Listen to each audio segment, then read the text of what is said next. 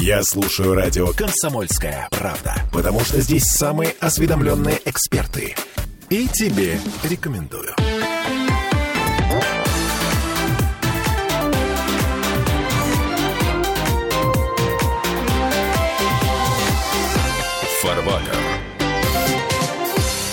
Чуть меньше месяца до выборов президента России, и на этот час мы начнем с вопроса, а, собственно, кто нами управляет? Вот эту тему давайте обсудим в таком составе. Дмитрий Делинский, депутат Госдумы, доктор экономических наук Михаил Делягин. Михаил Геннадьевич, здравствуйте. Здравствуйте. Сергей Кобин, доктор технических наук, автор книги «Нравственная экономия». Сергей Викторович, добрый день. Добрый день. Мы помним, вот эта цитата «При равнодушии общества к высшим идеям является крайне неравнодушие к низшим интересам, материальным благам». Тогда ясно наступило социальное разложение. Да, напоминаем, что это Владимир Сергеевич Соловьев. И социальное разложение – это когда мы стремимся к чему-то материальному. Теперь давайте поймем, а кто или все-таки что управляет нами? Смотрите, есть такое понятие элиты. Михаил Геннадьевич, как человек, живущий в Москве, прекрасно знает, что такое московская элитка, да? Это, а, это и, как то, и как только я а, попадаю в Санкт-Петербург, я начинаю знакомиться с тем, что такое Санкт-Петербургская элитка. А... Хотя нет, на самом деле в Москве как раз с питерской элиткой там мы и знакомимся в основном. Даже известная была фраза, когда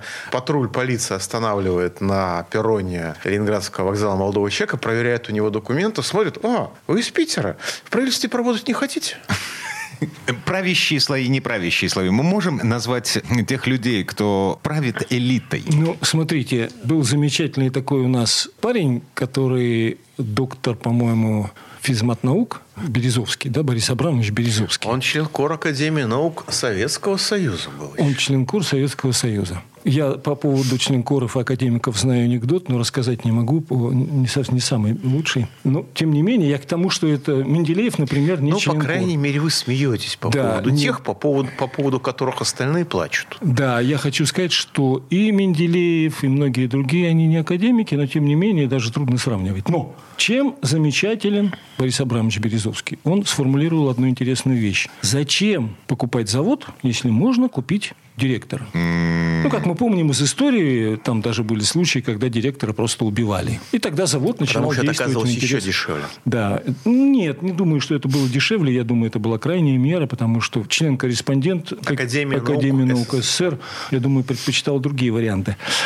Так вот в чем вопрос-то? Ведь у нас же есть, вот моя люби... не мое, а даже не Соловьевская, а Фридриха Листа определение, кору... даже и не его, а федералиста, коррупция, вносимая иностранными правительствами в политику туземных целей получения... Как? А как внести эту коррупцию? Как коррумпировать меньшинство для того, чтобы вот то, о чем говорит Березовский, как купить директора завода, а еще лучше, как купить президента или председателя правительства государства?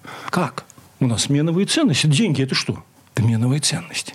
А когда при равнодушии общества вы начали фразу, да, является крайнее неравнодушие к низшим интересам, да, есть, пить там и так далее, и материальным благам, то есть меновые цены, тогда ясно социальное разделение. Как же это, да, нужно прийти и дать взятку. То есть разница в доходах, вот та разница в доходах между самыми малообеспеченными и самыми богатыми людьми в нашей стране, она характеризует то, как мы живем, куда мы движемся, в том числе и с той точки зрения, которую сейчас обсуждаем. Ну, разница ведь не дело, дело-то ведь не в доходах, а дело в том, что не все люди продаются за деньги, ну, как пишут, я не помню, кто-то из американских господ, но все люди продаются за большие деньги.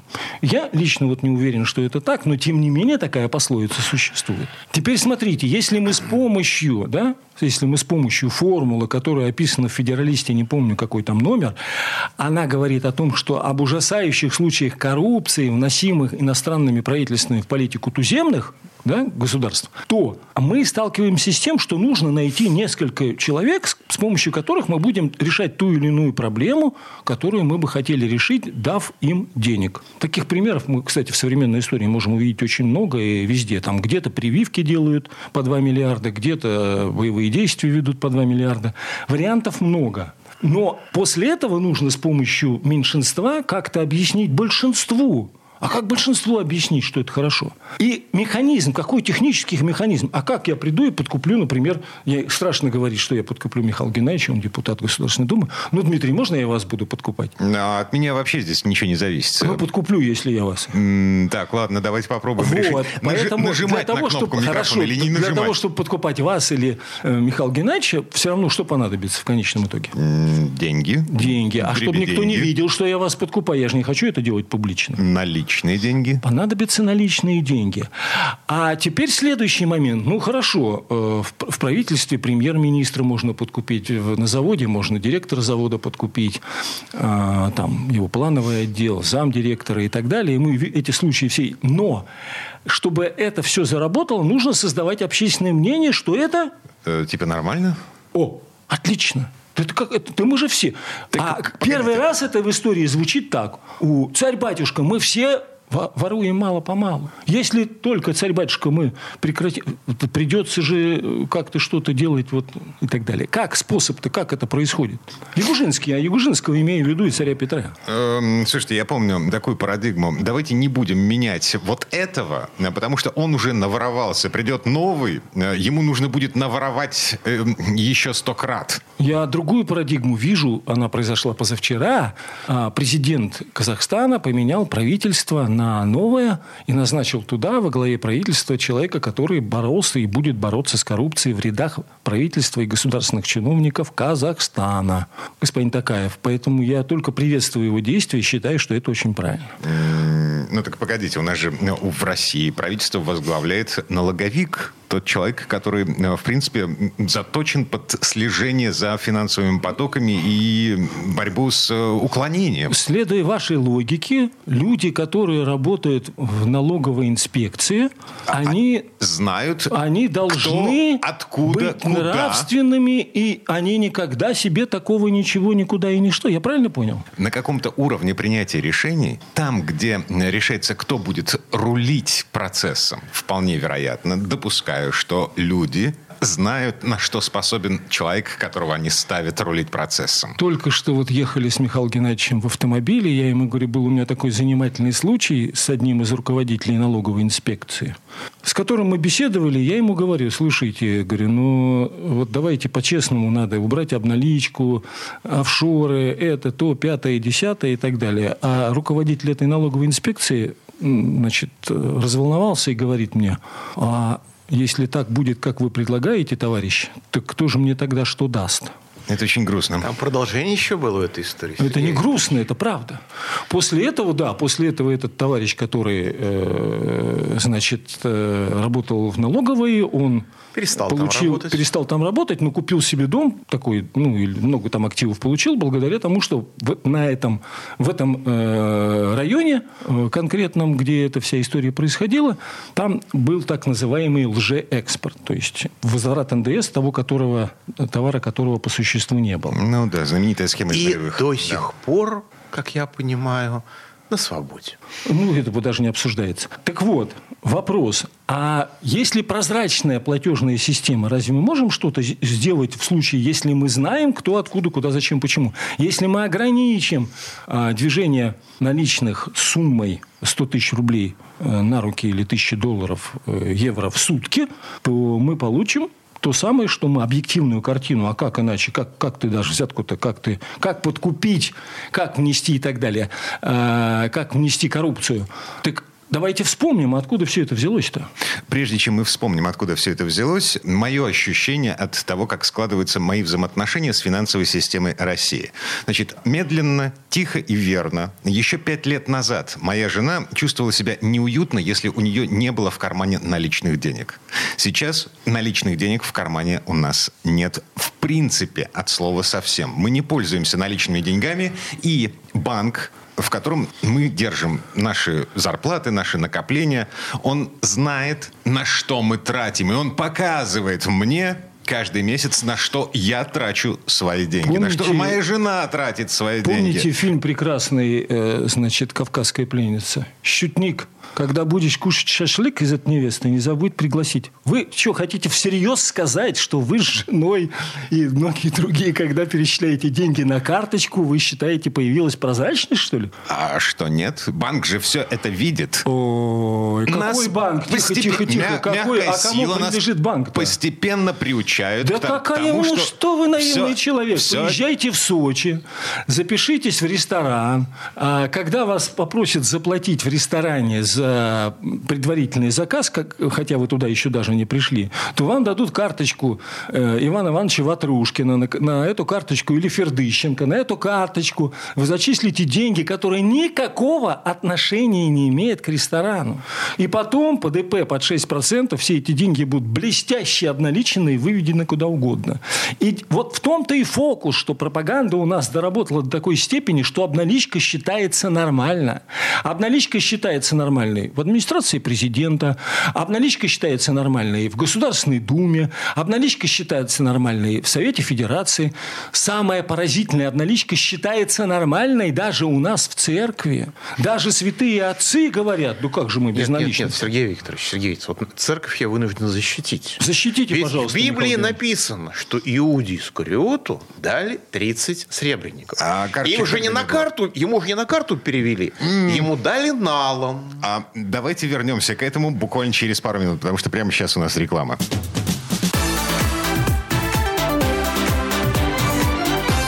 Фарватер.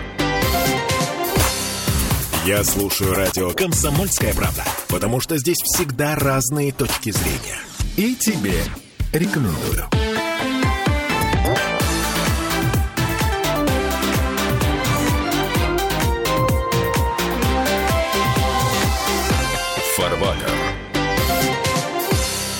А мы вернулись в петербургскую студию радио «Комсомольская правда». Я Дмитрий Делинский, э, доктор технических наук, автор книги «Нравственная экономия» Сергей Кобин и Михаил Делягин, доктор экономических наук, депутат Госдумы в предыдущей четверти да. часа. Эм... Я, правда, должен сказать, что для получателя денег налом это, в отличие от российской хозяйственной практики, кончилось очень скверно. А это история про Иуду Искариота, который получил деньги налом за предательство Иисуса Христа. 30 серебряников не на карточку ему капнули. То есть вопрос имеет тысячелетнюю историю. Так вот, и что же, откуда это все это взялось? -то? Кто придумал вообще спекулятивный капитал? Давайте мы вернемся к определению капитала. Кстати, очень много определений капитала в книге «Нравственная экономия», там есть определение капитала, и, а, значит, Адама Смита, и, господи, Давида э, а, Рикардо, Рикардо, да? Рикардо, да. Рикардо, Маркса и, Маркса, собственно, да. единственное Листа, состоятельное... Листа и Менделеева. Да, приближенные есть определение к Менделееву у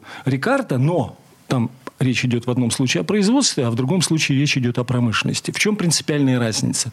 А слово промышленность от слова мыслить, и определение капитала – это доля богатства, отнесенная на промышленности, входя в состав богатства, это есть продукт земли и труда.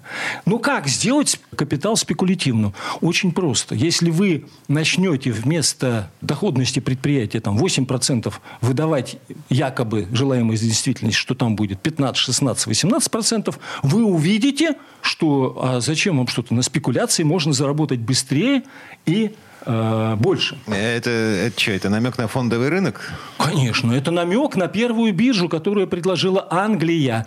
А теперь вернемся в исходное состояние. Кто родоначальник в мире промышленного развития государства? Ну, Англия. исторически, Англия. исторически Италия, ну, вот как вы правильно говорите, нет, оценка нет, ваша нет, самая правильная. Исторически Италия, но с точки зрения системного подхода, конечно, Англия. Промышленная революция. не было полноценного государства, хоть, конечно, а у Италии не было национального Это единства. Провидел, ну, да. я еще раз говорю, вы правы, но в том смысле, что вот самое начальное состояние более упрощено. Но как системную задачу, конечно, это поставила Англия. Так вот вопрос. Англия, поставив эту задачу, почему-то потом от нее отказалась. Почему? Потому что в Англии нет естественных условий для развития всех видов промышленности. Вот и все. А у Америки они были. Вот а... это, это заставило Англию для того, чтобы управлять Америкой, нужно было что сделать? подкупить туземные элиты. Подкупают меньшинство для того, чтобы потом это составить в виде уже пропаганды. И у нас сегодня пропаганда у всех. Слушай, ну ладно, ты там, ну все нормально же, нал, ну все без нала, никто без нала не может. Все без нала смогут. Причем есть потрясающе. Вот мне говорили, когда я говорю, что там наличка это плохо, я говорю, подождите, подождите, мне говорят.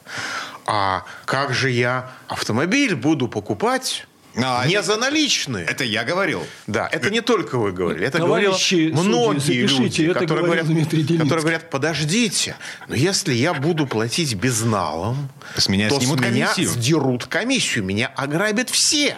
А если я не буду, грубо говоря, платить налоги, то все будут в полном шоколаде. Минуточку, я не хочу платить банку. Эм, за что тихо, платить тихо, банку? Тихо, тихо, Это специально выстроенная давайте, система мотивации давайте для того, вспомним нравственную чтобы вы поддерживали эту схему. Во всяком обществе есть общая правительственная власть, непременным назначением которой является ограничение частного своекорыстия. Ибо мнимые законы экономические во всякий момент могут быть отменены нравственной воли человека, а недостаток человеколюбия будет восполнен государственной властью. Правительство, которое подкуплено, оно не может изменить закон, а правительство, которое не подкуплено... Ой, Сергей, знаете, вы сейчас прямо цитируете бумаги, которые получалось правительство Российской Федерации. Хотя я, конечно, не утверждаю, что там стоят дела так, как вы говорите сейчас. Но я вам предлагаю, как изменить... Нужно изменить вот это, вот это, чтобы получить такие-то результаты. Ответ. Знаете, мы не можем изменить эти правила, потому что мы уже приняли соответствующие решения, и мы не можем изменить свои решения. Потому что мы их уже приняли. Минуточку. Процедура переписывания, допустим, даже правил дорожного движения, это долгая, муторная, многотрудная. Э, это слишком сложная процедура для того, чтобы, допустим, даже ее инициировать без какого бы то ни было повода. А что, Тем... если они этого повода просто тупо не видят? Зачем Нет, им это? А, они видят этот повод. Но, понимаете, когда мы переписываем тупо, муторно и противно правила дорожного движения, мы, с одной стороны, получаем всеобщее негодование, возмущение водителей, водителей. А с другой стороны, мы имеем за 10 лет, там, за, за 15, более чем двукратное снижение смертей на дорогах. Ну, Наиболее наглядно это было, когда ввели, значит, штраф 2000 рублей за то, что я не пропустил пешехода на переходе. Это было ужасно, когда люди за эти 2000 стали бросаться под машины массово. Но действительно, действительно, количество жертв сократилось очень ощутимо, и движение выстроилось. Чуть ну, уходим в сторону народа. от спекулятивного капитала. А, а... Вот, а, а вот отношении спекулятивного капитала точно такой же результат. Если мы ограничиваем спекулятивный капитал, вводим там правила дорожного движения, то участники этого спекулятивного капитала, естественно, страшно недовольны. Но при этом страна развивается, возникают рабочие места, возникает технологический прогресс, жизнь становится удобнее, но э, это чуть позже. Ну, логика такая. Мы не можем все вот выполнить мероприятия, которые мы по подкупу, да, без, для того, чтобы запустить наличный оборот, без подкупа туземных элит. Началось все это, началось все это в Америке. Потом, опробовав всю эту методику, Англия, которая потеряла, потеряла, она их приобрела с помощью колонии, потом потеряла естественные условия для развития всех видов промышленности, ей надо было это восполнить. Появился спекулятивный капитал под названием биржи, фонды, котировки, котировки. Офшоры. Э, офшор, э, офшор – это инструмент. Офшор – это инструмент. А сама методика, когда ты покупаешь ценные бумаги, тебе объясняют Active Shares, ты сейчас раз, разместишь свои деньги. Сколько у тебя денег? Там миллион долларов. Да? Давай мы сейчас разместим под 48% годовых. Что мне нужно делать? Ничего, только ждать. Проходит год, тебе уже полтора миллиона, два года. Не бери свои я массу знаю людей из России, которые в таких банках, как Credit Suisse, UBS и так далее, просто их потеряли. Просто их потеряли совсем, потому что они размещали под котировки. Кстати говоря, совсем недавнее банкротство Credit Suisse, э, перед этим банкротство UBS восстановление за счет бюджета правительства Швейцарии только подтверждает мой тезис. Значит, вывод какой? Чтобы выполнить мероприятие по подкупу туземных э, элит – Нужно коррумпировать банковскую систему государства. Тут же мы все смотрим на Михаила Геннадьевича и вспоминаем его э, значит, э, знакомую э, из Центрального банка Эльвиру Сахибзадовну Набиулину. Эм, грешным делом. Теперь вопрос такой. Стоп, стоп, стоп, стоп. Да. А можно ли обналичивать деньги банку без разрешение Центрального банка. Разве Нет, Центральный невозможно. банк не видит этого? Невозможно. А, государственный регулятор банковской системы у нас Центральный банк. У многих стран, кстати, не Центральный банк, а часть правительства. У нас этим занимается Федеральная Банк резервная России. система. И, да, и если вы делаете что-то, что Банком России не предусмотрено, не то, что запрещено, а вы нарушаете запрет. Просто вы осуществляете операцию, которая не предусмотрена. У вас начинается такой цирк с конями.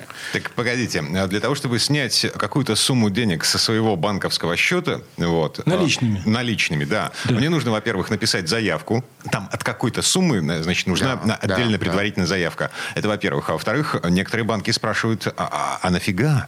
И... А вы отвечаете, очень надо. Mm-hmm. На, на, на, на, на текущие вот, неотложные нужды а если, А если вы банку, он вас спрашивает, нафига? А вы ему говорите, друг, сколько хочешь? И все, и вопрос решен. А сколько надо? Уже торг, уже дискуссия.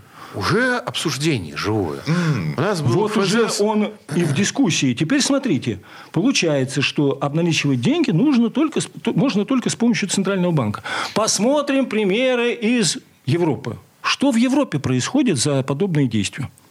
Ты приходишь и говоришь, хочу взять наличных. Тебе говорят, дяденька, иди отсюда, 900 евро в Италии. Ты приходишь в Германию, тебе говорят, не-не-не-не, иди 900 евро. Ты приходишь в Швейцарию, раньше там давали любые, не-не-не-не-не, 10 тысяч, и то со счета, зачем, возьми карту, иди оттуда сюда, пятое, десятое. То есть люди с чемоданчиками, заходящие и выходящие из банковских офисов, это, это кинематограф? Где? А, в Европе. Когда? Это старый фильм. Mm. Вы Это смотрите фильмы, фильмы дремучие 20-летней давности, 15 Сейчас, ну, скажем, уже 20 лет назад появилась купюра 500 евро. А, которую в Европе ее в Европе запретили. звали... Именно поэтому. Ее в Европе звали русская купюра, я просто помню. И я сам мыкался с эти 500 евровой купюры по Франции. И не один Михаил Геннадьевич. И, не один. и люди разработали алгоритм, когда они при, приходили в ресторан, садились, ели, и нужно было обязательно больше, чем на 100 евро наесть. Иначе вас могли выгнать просто так. Но вот 100 евро с копейкой там компании вы наели, расплачиваетесь одной купюрой, и официант, скрипя зубами, вам ее разменивает. Теперь смотрите, товарищ Медов, царство ему небесное, в э, Америке спекулировал деньгами, и спекуляция достигла того, что он получил срок отсидки 100 с чем-то лет. Бессмертный? Ну, его уже нет, да, а Царство Небесное, помер. А теперь дальше идем. А у нас что происходит, когда такое вот если бы такое событие состоялось у нас, да нормальный ход, ничего особенного. А у нас вроде, вроде как э, вернулся на свободу перед тем, как э, тоже отправился туда же. Да, слушайте, вот. вы путаете, И, да, более того, он вернулся на свободу. Вы путаете он... разные вещи. Я вы понимаю. путаете лотерею и путаете, например, жилищное строительство как спекуляцию. Второй пример. Китай. Э, значит, Босилай который получал взятки за счет того, что он исполнял обязанности и так далее. Там 37, что ли, или 36 миллиардов. Где Чубасила это сидит под страхом расстрела. То есть у него высшая мера наказания расстрел, а пули должен оплатить и у него, и у его жены. Слушайте, вот в этом месте прервемся. Реклама новости. А, пауза будет короткой.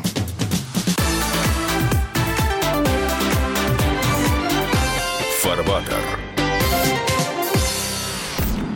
Я слушаю радио «Комсомольская правда», потому что здесь самые осведомленные эксперты. И тебе рекомендую.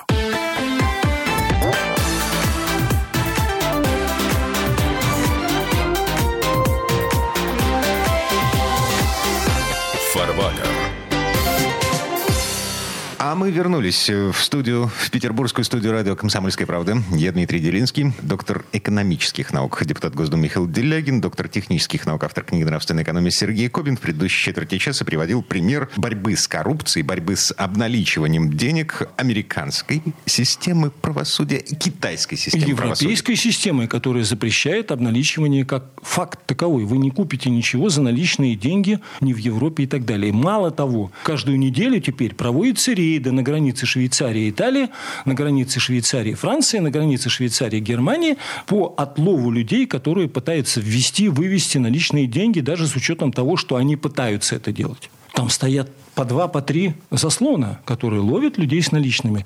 Теперь дальше идем. Э, у нас-то это работает нормально? Можно? Можно. То есть, смотрите, нам привнесли систему, которая была разработана в Англии для того, чтобы мы получили в обществе социальное разложение. Мы его и получили. Вот оно. Госдума не против? Не против. Правительство не против? Не против. Совет Федерации не против? Не против. А, значит, церковь не против? Не против. А народ? А что народу-то? Э, им обналичивать-то нечего. Те, которые основная масса людей, те, у которых этих денег нет, у них и обналичивать-то нечего. Но кого их интересует мнение-то? Чье их мнение? Разве кому-то интересно? Нет. Демократия. Поэтому, мы все еще поэтому выбираем тех мы, людей, которые принимают решения. Нет? Да, поэтому нам первое нужно коррумпировать меньшинство. Мы его коррумпировали. Да? Мы в смысле англичане. Не мы в смысле, мы с ну, вами. Ну, мы, я, мы же с вами обсуждаем модель. Ну, Понятно, да. что не я. Я бы коррумпировал, но у меня даже интереса никакого нет. Мы в том смысле, что англичане, конечно. Мы – это модель общества, та, которая сегодня действует. Она действует из Англии. Это, а... это метод, которым монополия управляет своей колонией. Коррупция. Совершенно, совершенно верно. Совершенно верно. Это способ, с помощью которого туземное государство никогда не сможет стать промышленным. Это то государство, которое потеряло промышленный стройуклад, как Россия, и которое не сможет при такой схеме его никогда не восстановить. Просто пока идет обналичивание, ничего не сделать, потому что когда человек обналичивает деньги, ему понадобится их куда вести. Иначе э, деньги в кармане прибыли не приносят, только мнутся, шутят американцы. Что нужно делать с ними? Нужно срочно побежать и купить валюту. Евро, доллары, фунты и любую другую валюту и вывести все эти денежки через офшоры за рубеж. Генетическая память. Ни одно поколение в нашей стране не жило спокойно. Генетическая память подсказывает нам, что нам нужно все заработанное либо потратить тут же, либо спрятать Ой, так, плохая, чтобы государство плохая, до него не добралось. Дмитрий, у вас генетическая память. Генетическая память говорит нам, что мы жили с 1891 года по 1904 год еще как жили. У нас открывались промышленные предприятия, города. Кстати говоря, за счет императора сшили кошельки для золотых монет, которые теряли народ. Народ жаловался, и было принято решение императором сшить кошельки, чтобы народ не терял свои золотые деньги. Прошла золотая реформа. С 1891 по 1904 год, и это заслуга Ивана Алексеевича Вышнеградского и Дмитрия Ивановича Менделеева, которому исполнилось 8 февраля 190 лет со дня его рождения. А это вот те самые люди, благодаря которым промышленный строй и уклад в России был установлен в первый и в последний раз. С тех пор ничего подобного не было. Все разговоры на тему того, что пытался Ленин или Сталин или еще кто-либо что-то сделать, включая последнего генсека, который внятно что-то мог объяснить Андропов, да? Напоминаю, что сказал в 1982 году Андропов. Мы можем вам дать только то, что вы сами производите, придя на предприятие. А перед этим у себя в кабинете, собрав хурал, сказал, мы понятия не имеем, что нужно делать в экономике. А мы имеем понятие, что нужно делать в экономике. Поэтому переходим к следующему этапу. А для того, чтобы вывести денежки, нужны офшоры. Поэтому, когда Михаил Геннадьевич предлагает закон о деофшоризации, он должен сопровождаться законом об обналичке. Иначе смысла этого никакого не имеет, потому что если вы примете закон о деофшоризации, а наличка останется здесь, то найдут любую другую форму для вывода этих наличных денег за рубеж. КАМАЗами, автопоездами. Нет, нет, нет, совершенно для этого нет необходимости КАМАЗа или поезда. Есть так называемые двойные двойные, тройные компании, которые через 2-3 схемы, это не офшоры. Это, это как бы новая генерация. Это вариант офшора, но это не офшор. Поэтому это обойдет закон, который вы напишете. Теперь смотрите, нам сегодня показывают по телевидению, что Ельцин пил, был глуп в отношениях с Клинтоном, целые идут фильмы. Но Владимир Владимирович Путин-то у нас вроде не пьет и совсем не глупый человек. А система офшоров, обналичивания двойных гражданств ему досталась по наследству которые он так и не смог отменить. И вот вопрос.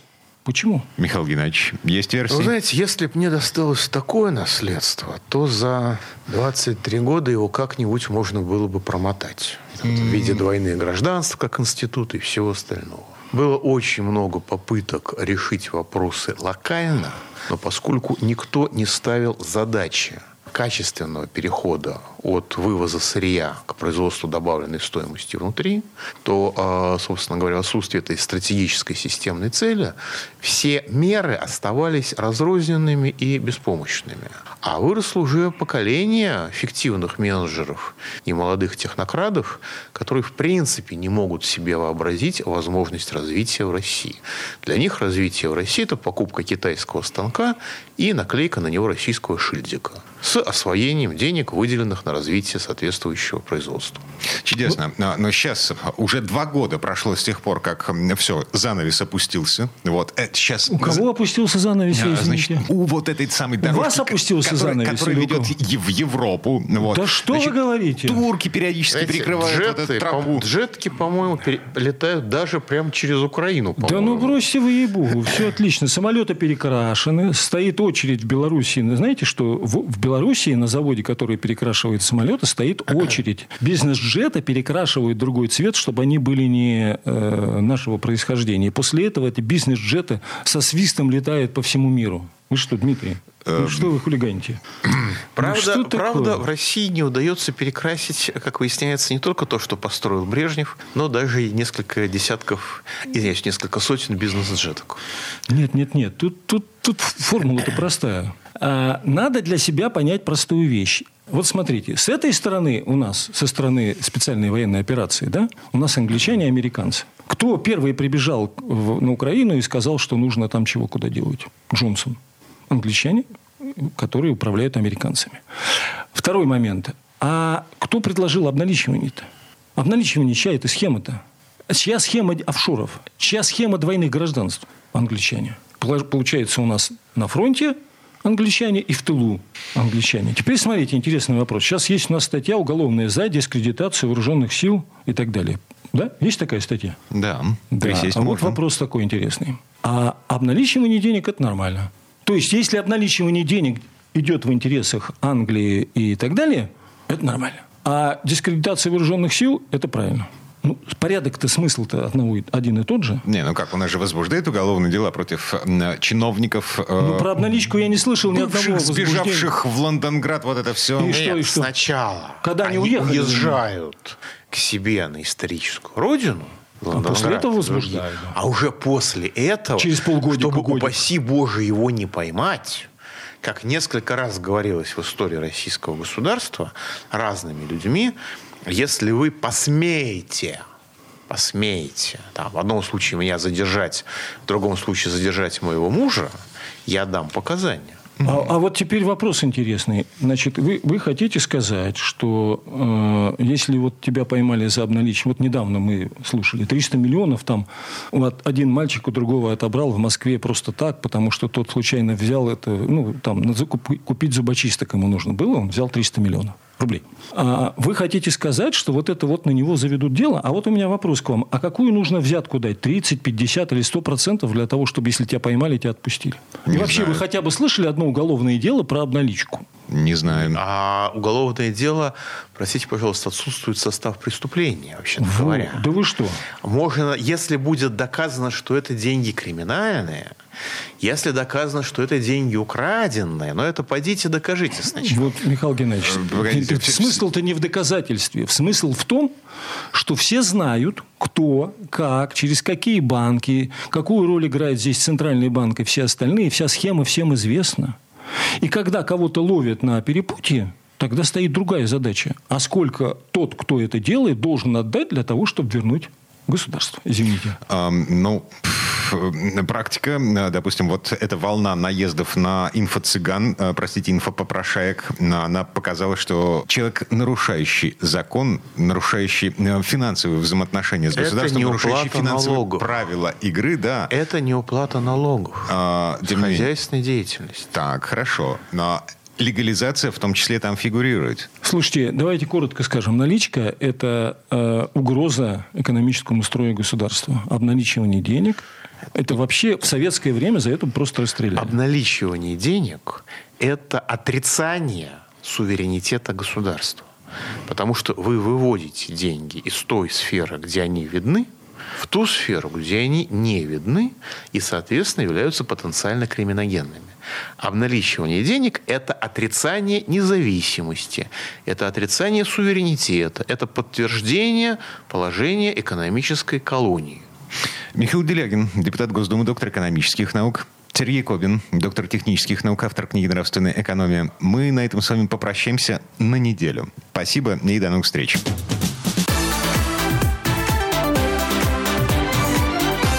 Фарватер.